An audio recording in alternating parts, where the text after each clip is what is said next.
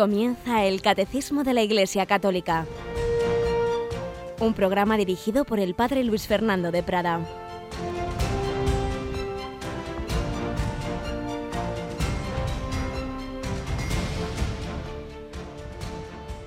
Alabados sean Jesús y María. Muy buenos días, querida audiencia, queridos amigos, querida familia de Radio María. En este jueves, siempre día de especial agradecimiento al Señor por la Eucaristía, por el don del sacerdocio, porque se ha quedado con nosotros en la Iglesia.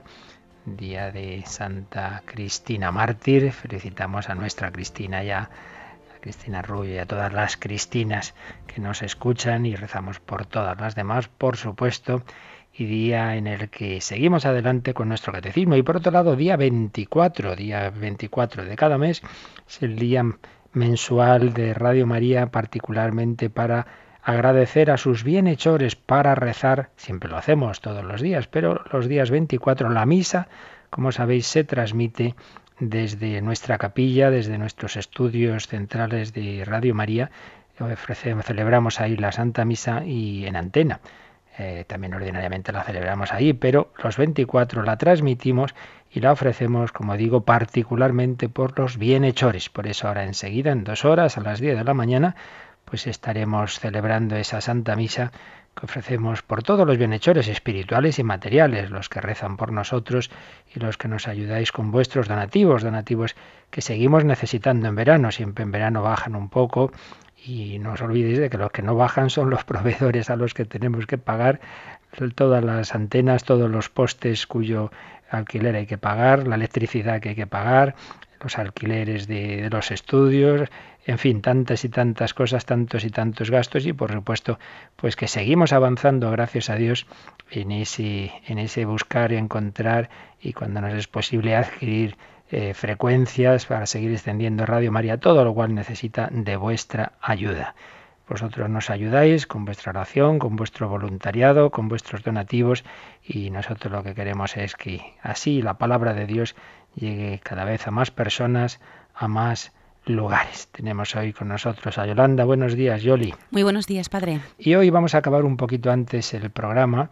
No vamos a tener preguntas al final, pero en cambio voy a responder a algunos correos que teníamos por aquí pendientes. Nos escribía hace unos días Carmen y nos hacía una pregunta muy habitual.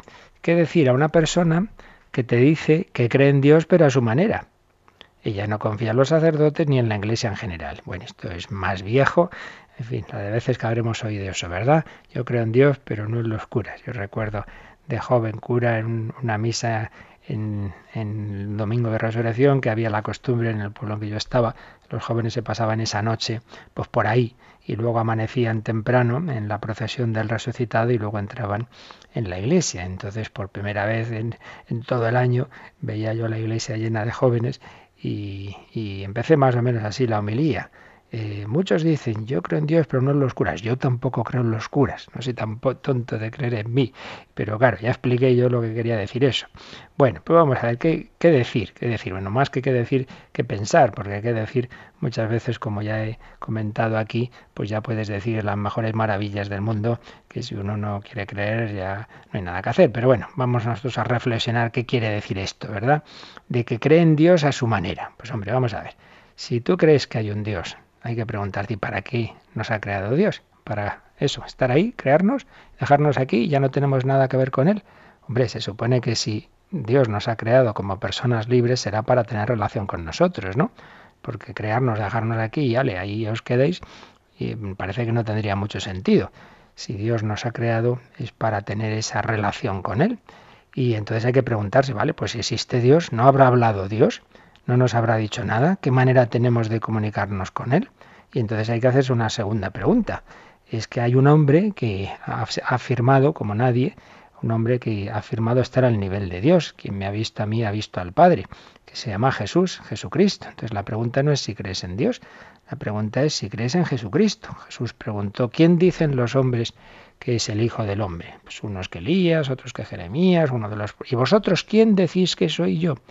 Tú eres el Mesías, el Hijo de Dios vivo. La humanidad se divide ante esta pregunta. O bien decir, bueno, Jesús es un hombre más, sí, un hombre muy especial, muy extraordinario, pero bueno, a fin de cuentas un fundador religioso más, o decir, no, no, yo creo en Jesús como Hijo de Dios. Veréis al Hijo del Hombre sentado a la derecha del Padre, y entonces le condenaron a muerte, porque eso era decir que estaba al mismo nivel del Padre Eterno, afirmarse Dios en definitiva. Y así lo hará Santo Tomás, que tanto había dudado cuando se le aparece Jesús resucitado, Señor mío y Dios mío. Por tanto, si creemos en Jesús como Hijo de Dios, entonces tenemos que fiarnos de lo que Él nos ha enseñado. Es lo lógico que si Dios nos ha creado, después nos haya querido hablar, se nos haya querido comunicar toda esa revelación de la que aquí estamos hablando, toda la revelación que está recogida en el Antiguo Testamento y sobre todo la revelación que culmina en Jesucristo. Por tanto, soy cristiano, es decir, creo en Jesucristo. Pero si soy cristiano y creo en Jesucristo, veo que Jesucristo ha dejado unos cauces de comunicación con Él ha dejado la forma de que los que vivimos no hace 20 siglos, no le hemos conocido físicamente en Palestina, en Israel, sino que vivimos ahora en el siglo XXI, ¿cómo podemos relacionarnos con Él? Pues se le ha dejado establecida la iglesia. Tú eres Pedro, sobre esta piedra edificaré mi iglesia, el poder del abismo no podrá contra ella. Tomad y comed esto es mi cuerpo, haced esto en memoria mía. Recibid el Espíritu Santo, a quienes perdonéis los pecados les quedan perdonados. Jesús nos ha dejado a través de la Iglesia la manera de comunicarnos con Él, los sacramentos, la Eucaristía, la confesión. El que a vosotros escucha, a mí me escucha, el magisterio. Por tanto, los pasos son estos. Primero, creo en Dios. Segundo, ese Dios ha hablado, Dios se ha revelado, eh, se me ha comunicado. Tercero, la plenitud de esa comunicación es Cristo. Soy cristiano, creo en Jesús como Hijo de Dios. Y cuarto, Jesucristo, el Hijo de Dios, me habla a través de la Iglesia.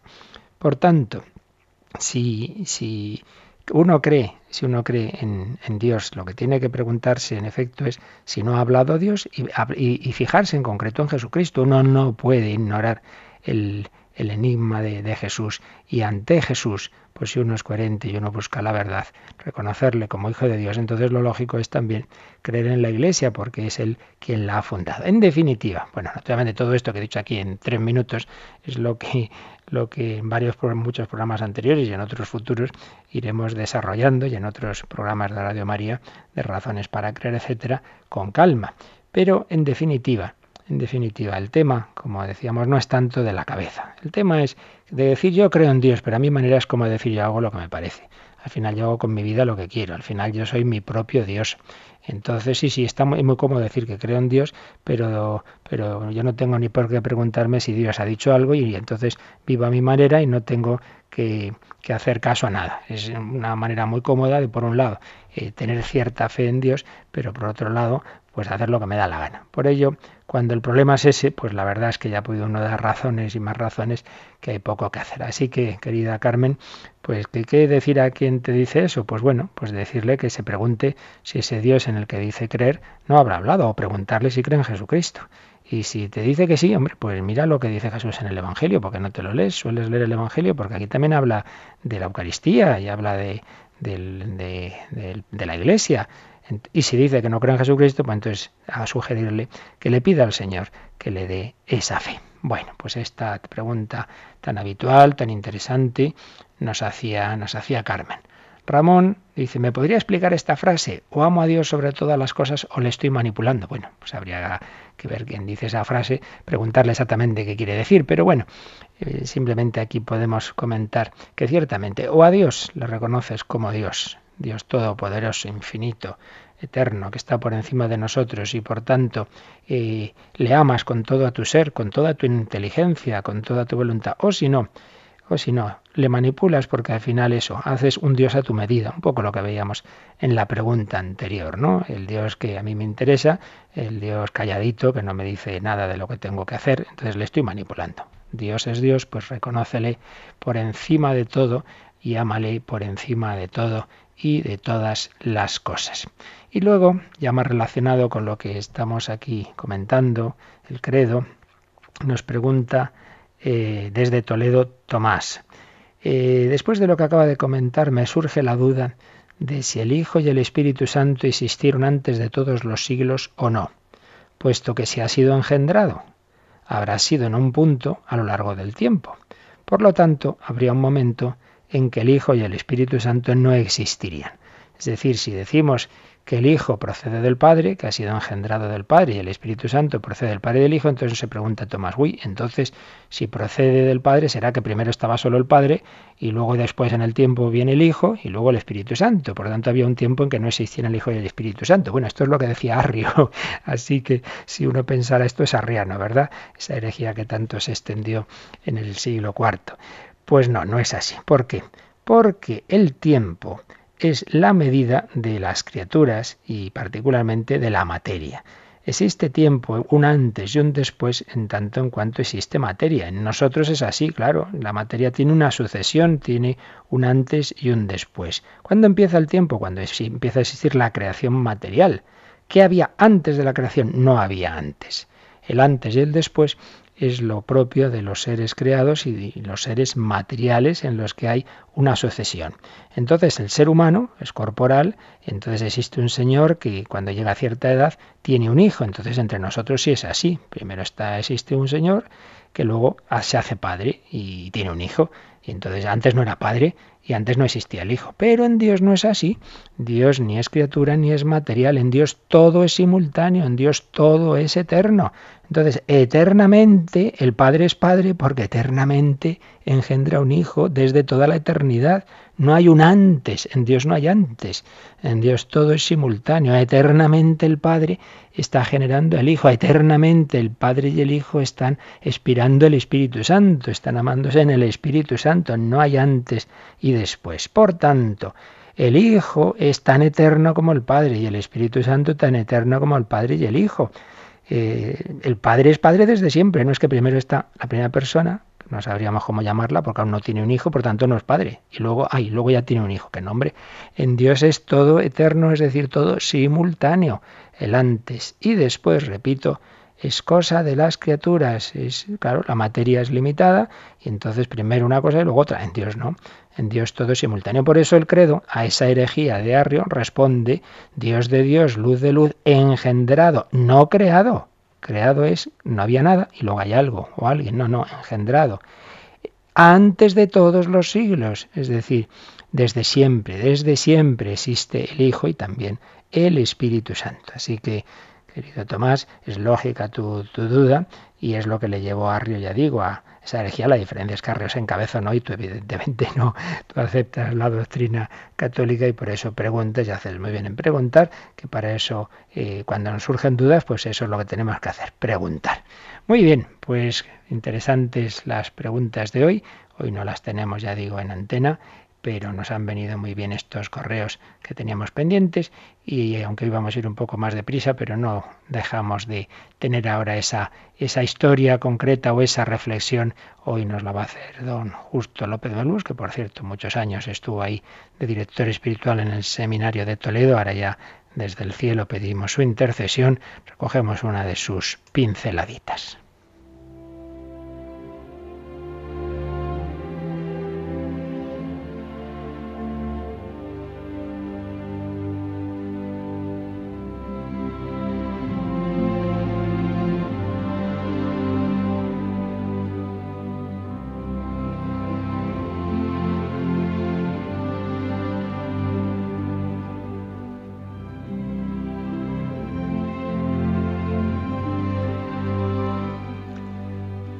Justo López Melús tiene una pequeña reflexión, una pincelada titulada El lobo y los bandidos. Y dice así, la providencia divina vela sobre nosotros con solicitud paternal.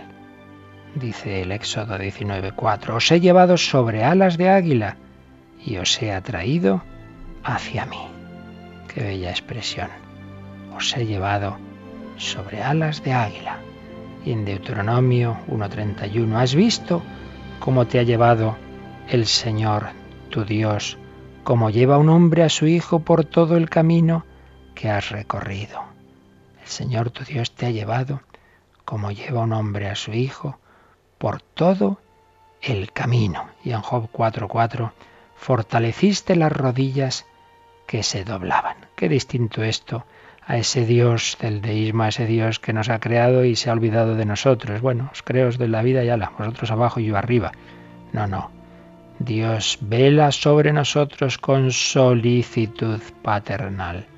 Os he llevado sobre alas de águila y os he atraído hacia mí. Este es el Dios que se revela en la Escritura. Este es ese Dios que estamos viendo que recoge nuestro credo.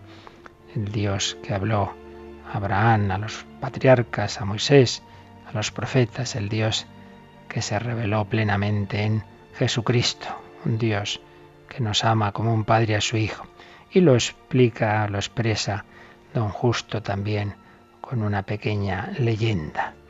Dice la leyenda que un rey iba por el camino con su hijo, que marchaba delante de él. De repente llegaron unos bandidos que querían capturar al niño. Y el rey puso a su hijo detrás de él para defenderlo. Pero entonces se acercó un lobo por detrás para despedazar al niño. ¿Qué hacer? Los bandidos estaban delante, el lobo estaba detrás. Pues el rey tomó a su hijo y se lo puso sobre los hombros. Allí nadie lo podría tocar. Pues esta sencilla imagen, esta leyenda, nos transmite una realidad que Dios nuestro Señor nos quiere como Padre, pero nos ha hecho libres, nos ha puesto en este mundo en el que hay tentaciones, en el que hay problemas, en el que hay sufrimientos, en el que hay dificultades.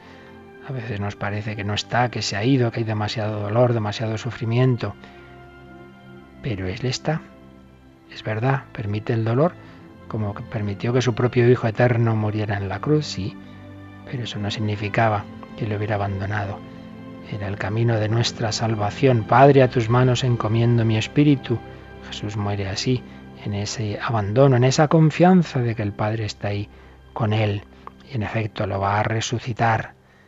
Pues nuestro Señor nos lleva en brazos cuando te parezca que todo lo tienes en contra. Piensa en esta imagen. Señor te ha cogido, te lleva sobre sus hombros o te lleva sobre sus alas como esa imagen que leíamos antes, os he llevado sobre alas de águila y os he atraído hacia mí.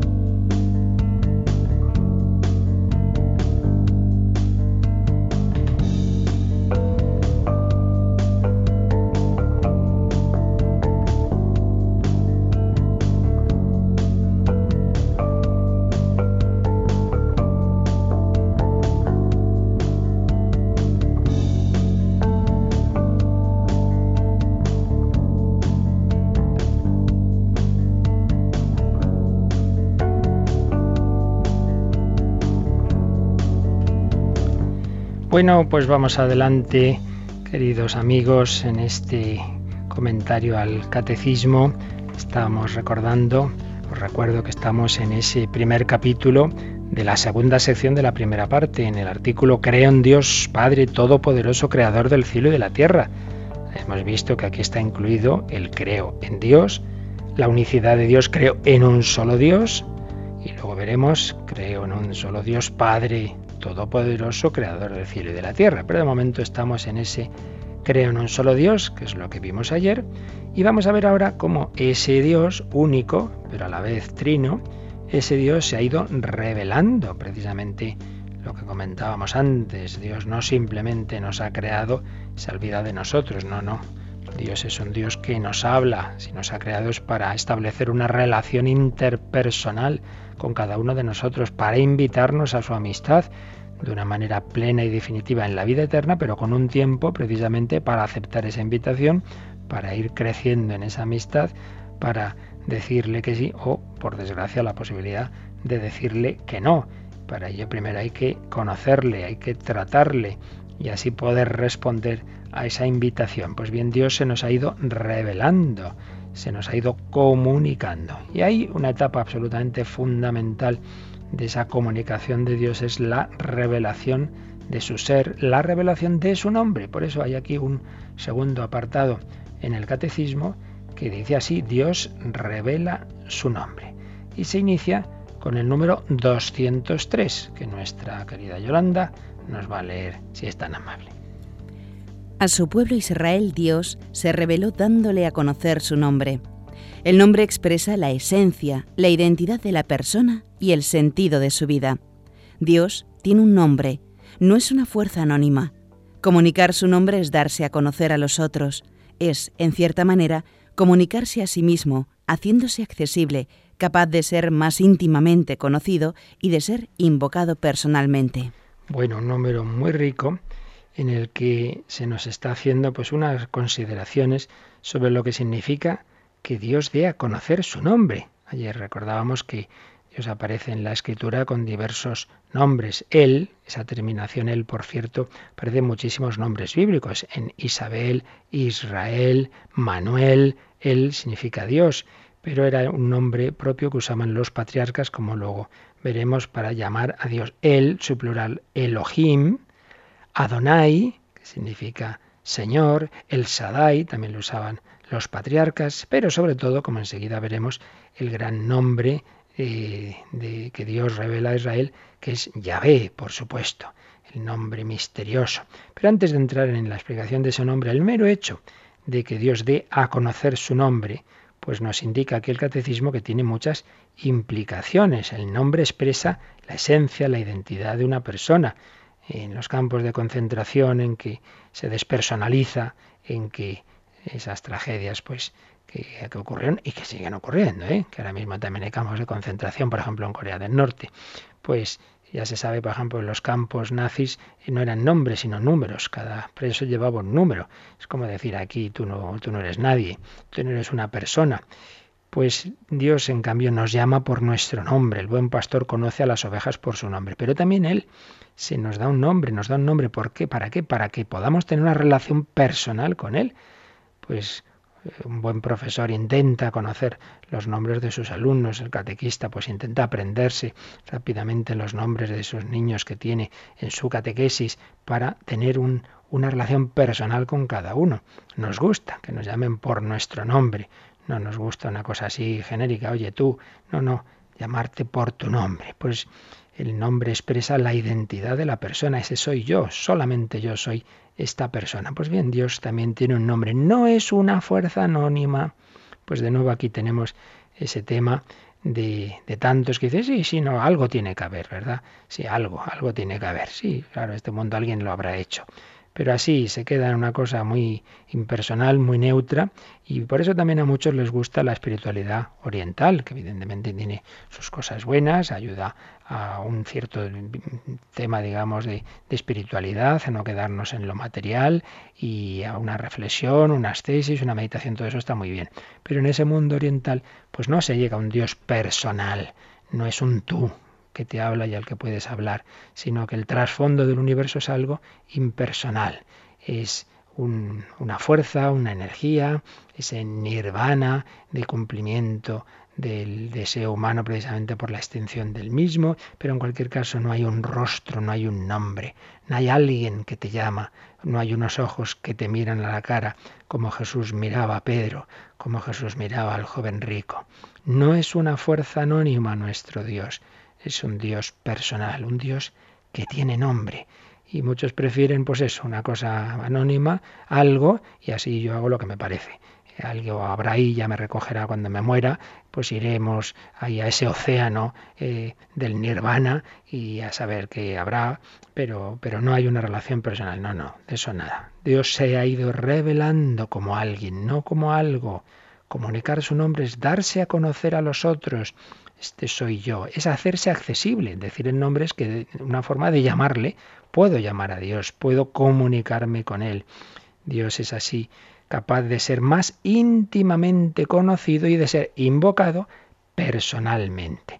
Ya sabéis, cuando leáis el catecismo, cuando lo profundicéis, miraros también los números que vienen al margen, referencias a otras partes del catecismo. Nosotros no lo hacemos siempre, nos largaría mucho, pero sí de vez en cuando miramos alguno de esos números. Y es lo que vamos a hacer hoy con el número 2143, 2143, que está precisamente en la tercera parte del catecismo, en el segundo mandamiento que sabéis que es no tomarás el nombre de Dios en vano.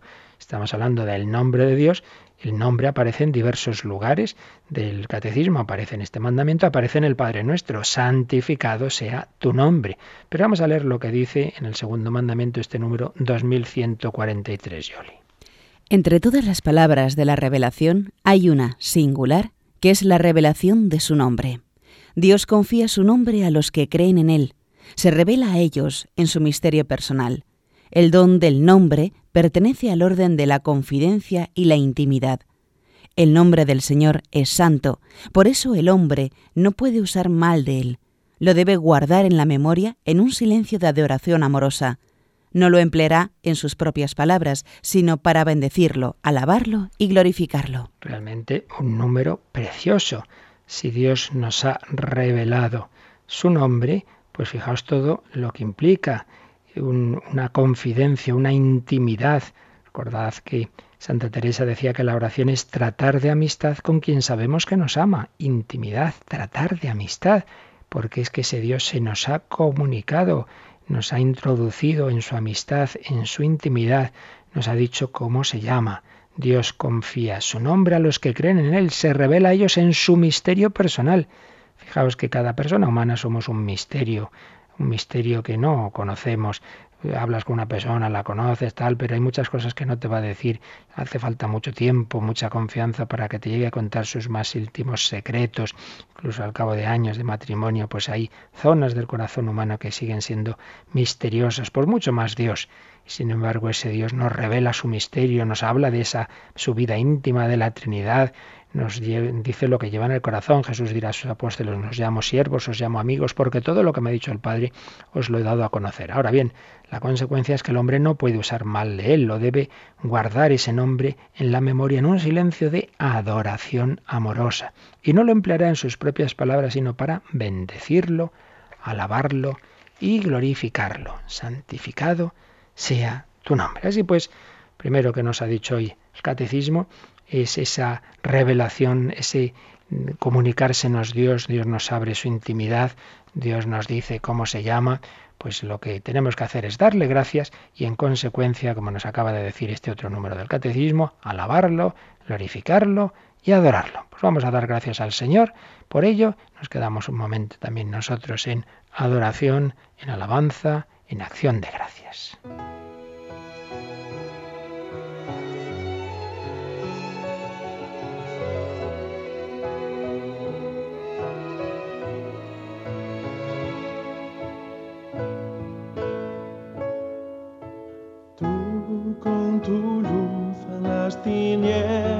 Bajaste, gracias a ti pude ver.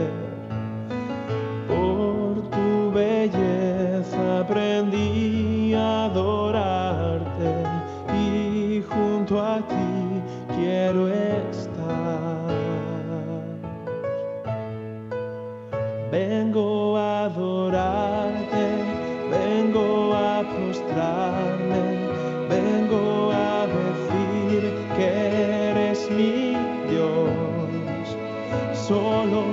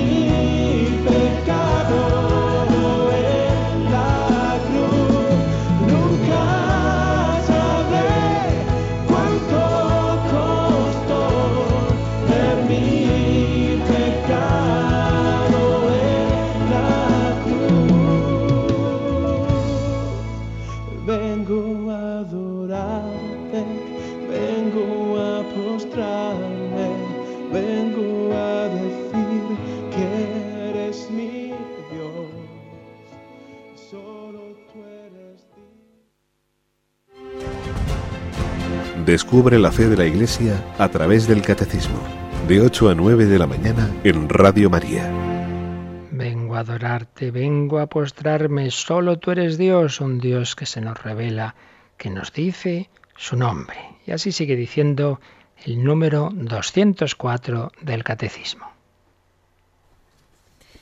Dios se reveló progresivamente y bajo diversos nombres a su pueblo, pero la revelación del nombre divino hecha a Moisés en la teofanía de la zarza ardiente, en el umbral del Éxodo y de la alianza del Sinaí, demostró ser la revelación fundamental tanto para la antigua como para la nueva alianza. Como hemos recordado antes, en efecto, Dios se reveló progresivamente y bajo diversos nombres, el Elohim, el Sadai, Adonai, pero la revelación del nombre divino la más fundamental es la de la teofanía de la zarza ardiente, que comentaremos próximamente. Ese yo soy el que soy, yo soy el que es, yo soy Yahvé. Revelación fundamental tanto para la antigua como para la nueva alianza.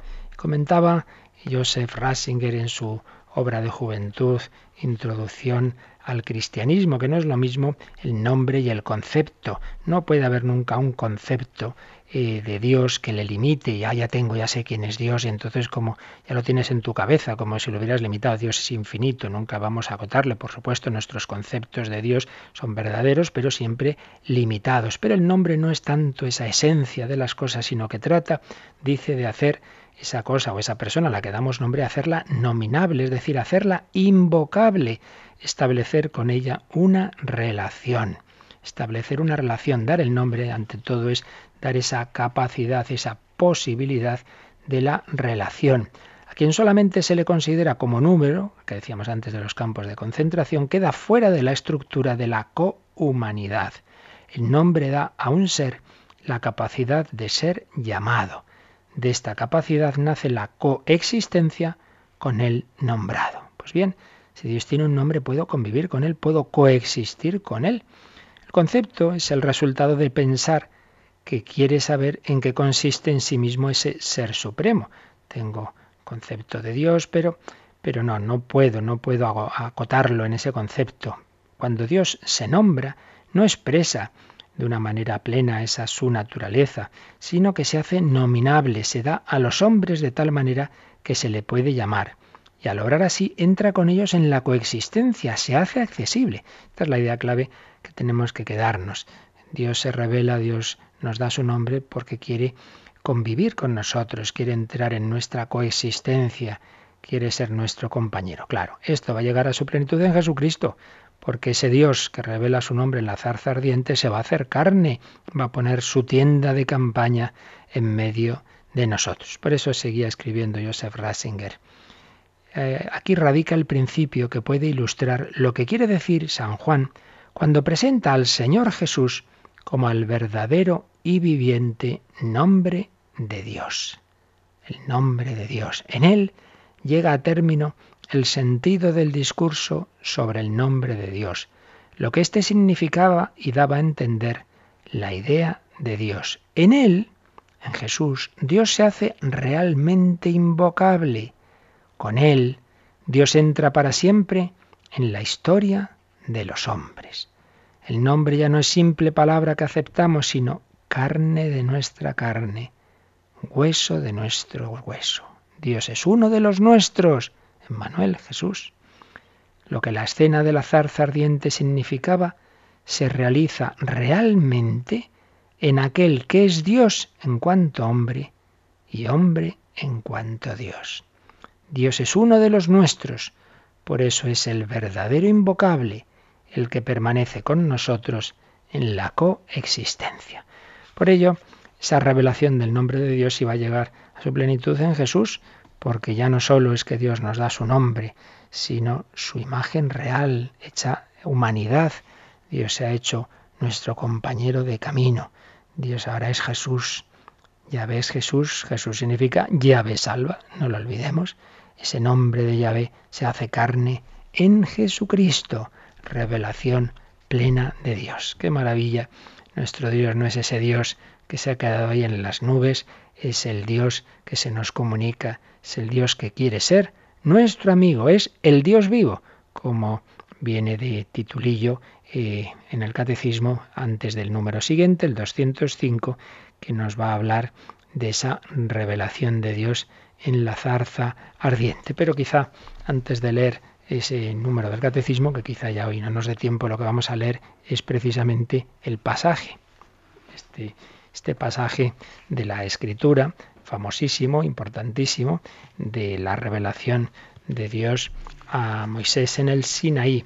Como sabéis, lo tenemos en el capítulo 3 del Éxodo. Es uno de esos de esas citas que tenemos que tener siempre claras. Éxodo 3. Lo leemos saltando algunos versículos. Moisés era pastor del rebaño de su suegro Jetro, llevó las, ovejas más allá del desierto y llegó hasta Oreb. Oreb es también otra manera de nombrar el monte Sinaí. Llegó hasta Oreb, la montaña de Dios.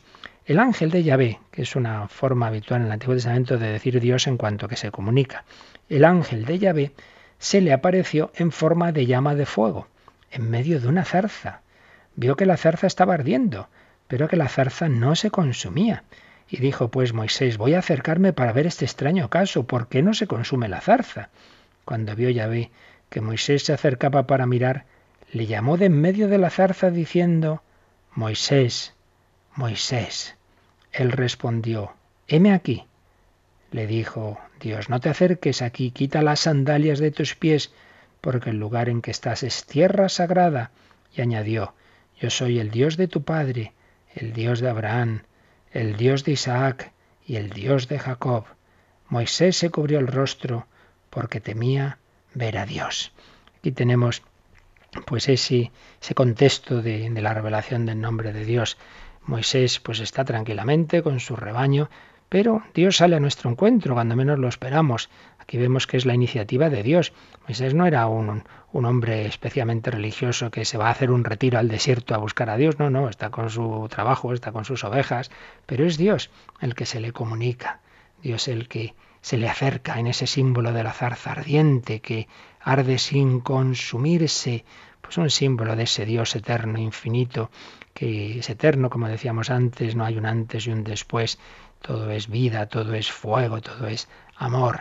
La zarza ardiente, Moisés se acerca, pero Dios le dice, quítate las sandalias de los pies, es como decir, ojo, que ante Dios hay que tener esa reverencia, esa adoración, no puedes llegar como a dominar algo, a ver qué es esto, yo lo miro desde arriba, no, no, tienes que adorar. Solo a Dios podemos acercarnos y podremos conocerle desde la humildad, descálzate, pero no descálzate simplemente de tus sandalias, eso de poco sirve, sino te descalzas de tus prejuicios, de tus ideas, de tus esquemas, Dios es así, de las cosas tienen que ser así, yo no entiendo a Dios, hijo, no, claro que no, solo faltabas que vas a ser tú la mente divina. Es al revés, tienes que dejarte, dejarte abarcar por Dios, no intentar tú meter a Dios en tu pequeña cabecita. Descálzate, que el lugar que estás es tierra sagrada, ese sentido de lo sagrado. Dios está aquí. Yo soy el Dios de tu Padre, el Dios de Abraham, el Dios de Isaac, el Dios de Jacob. Ya veremos más cuando podamos que todo esto tiene una gran trascendencia. Dios no se olvida de nadie, es el Dios de los antepasados, el Dios de Abraham. Es, eh, ¿Cómo se llama Dios? Pues como un esposo. Dice, yo soy el marido de, de María, de Juan, yo soy la mujer de... Se define en relación a otra persona. Pues Dios se llama por esas, esas personas a las que se había revelado, yo soy el Dios de Abraham, de Isaac, de Jacob. Qué bonito. Dios, fijaos hasta qué punto tiene relación personal con nosotros, que al cabo de los siglos sigue llamándose el Dios de Juan, de María, de Abraham, de Isaac, de Jacob, el Dios de los padres. Dios no se olvida de nadie. Moisés se cubrió el rostro porque temía ver a Dios, ese sentido de, del Dios trascendente que si uno lo ve es que ya va a morir. Y luego después Dios le dice que, ve cómo está sufriendo el pueblo eh, de Israel en Egipto. Bien vista tengo la aflicción de mi pueblo en Egipto, he escuchado su clamor, conozco sus sufrimientos y entonces le dice, he bajado, he bajado para liberarle de la mano de los egipcios. ¿Y cómo lo va a hacer? Enviando a Moisés. Que dice, pero ¿quién soy yo? Bien, este párrafo ahora lo saltamos porque lo importante para lo que hoy nos interesa es lo que viene a continuación cuando ya Moisés dice, bueno, pues tengo que ir a los israelitas, tengo que cumplir el encargo que Dios me da, pero si voy a los israelitas y les digo, el Dios de vuestros padres me ha enviado a vosotros, cuando me pregunten, ¿cuál es su nombre? Que a ver, ¿quién es ese que se te ha parecido? ¿Qué les responderé? Y dijo Dios a Moisés, yo soy el que soy. Y añadió, así dirás a los israelitas, yo soy, me ha enviado a vosotros. Siguió Dios diciendo a Moisés, así dirás a los israelitas, el Dios de vuestros padres, el Dios de Abraham, el Dios de Isaac, el Dios de Jacob, me ha enviado a vosotros. Es el mismo Dios de los padres, el de esos patriarcas, él, el Logín, ese mismo Dios es el que ahora se revela como yo soy el que soy. Una frase que ha hecho correr a lo largo de los siglos, a lo largo ya de más de 30 siglos, porque no nos olvidemos que el éxodo esta escena tiene lugar más o menos en el siglo XIV antes de Cristo, ha hecho correr ríos de tinta. Madre mía, una frase bíblica, lo que tiene aquí encerrado de trasfondo, impresionante. Yo soy el que soy. Ya lo iremos desgranando, ya os decía que hoy tenemos que acabar un poquito antes, pero simplemente anticipamos pues diversas interpretaciones, no excluyentes, sino concurrentes. Por un lado hay como de un no revelar mucho, es decir, yo soy el que soy, parece que es no decir nada, yo soy, yo soy el que soy. Y ahí vemos que en realidad, pues sí, claro que Dios se nos comunica y se nos hace invocable, pero no pretendamos ese concepto, decíamos antes, en que yo ya sé quién es Dios. No, no, Dios siempre va a superar toda palabra y todo concepto. Pero, por otro lado, sí, revela su nombre. Yo soy el que soy, una, una, una primera interpretación y, y, y, clara aplicación es el que siempre está, vosotros vais pasando, vosotros sois frágiles, eh, hoy estáis, mañana ya no estáis, yo soy el que siempre está. Y ahí está implícita la fidelidad de Dios, el Dios que siempre te va a acompañar, el Dios que siempre va a estar con el pueblo, estuvo con Abraham y ahora está con vosotros. Pero luego viene la interpretación poquito posterior, pero que no es contraria a la anterior, más filosófica. Yo soy el que es, es decir, el ser el ser. Dios es el ser en sí mismo, el que es. Nosotros los que no somos, nosotros somos solo porque Dios nos ha creado y nos mantiene en el ser, pero por nosotros mismos somos contingentes, caeríamos en la nada. Dios en cambio es el que es. Yo soy el que soy. Y son profundizaciones en esa frase que ya los judíos hacían, concretamente la traducción griega de la Biblia hebrea, la traducción de los 70 ya va por esa línea, eh, uniendo la mentalidad judía y la griega, la más filosófica y la más bíblica, y que también, también la Biblia incluye eh, en su última etapa diversos aspectos griegos, porque todo, todo sirve para la revelación de Dios. Dios se nos comunica, Dios se nos hace invocable, Dios es misterio, Dios está siempre con nosotros, Dios es el que es. Yahvé, el Señor. Y ese Señor que es el que es, va a ser luego el propio nombre de Jesús. Cuando levantéis en alto al Hijo del Hombre, sabréis que yo soy. Yo soy. Jesús usa muchas veces ese yo soy. Está diciendo el Yahvé que se comunicó en la zarza, soy yo. Pero hecho hombre y hecho hombre por amor, que va a dar la vida en la cruz y va a resucitar. Yo soy. Es el Señor, Señor mío. Y Dios mío, todo está ahí en germen, en esa zarza ardiente, símbolo del corazón ardiente de Jesucristo, que nos ama y nos envía el fuego del Espíritu Santo, Pentecostés. Pues como veis hay aquí una riqueza muy grande que si Dios quiere iremos desgranando cuando el Señor nos conceda. Hoy lo tenemos que dejar aquí, ya tuvimos nuestras respuestas y diversas consultas hoy al principio del programa, pero hoy tenemos que terminar y pedimos a este Dios que es para siempre, el Dios de Abraham, de Isaac, de Jacob, de ti y de mí, a este Dios amor que es Trinidad le pedimos su bendición, la bendición de Dios Todopoderoso, Padre, Hijo y Espíritu Santo, descienda sobre vosotros. Y ahora, en un ratito, a las 10 de la mañana, tendremos nuestra misa por los bienhechores. Que paséis un buen día en el Señor.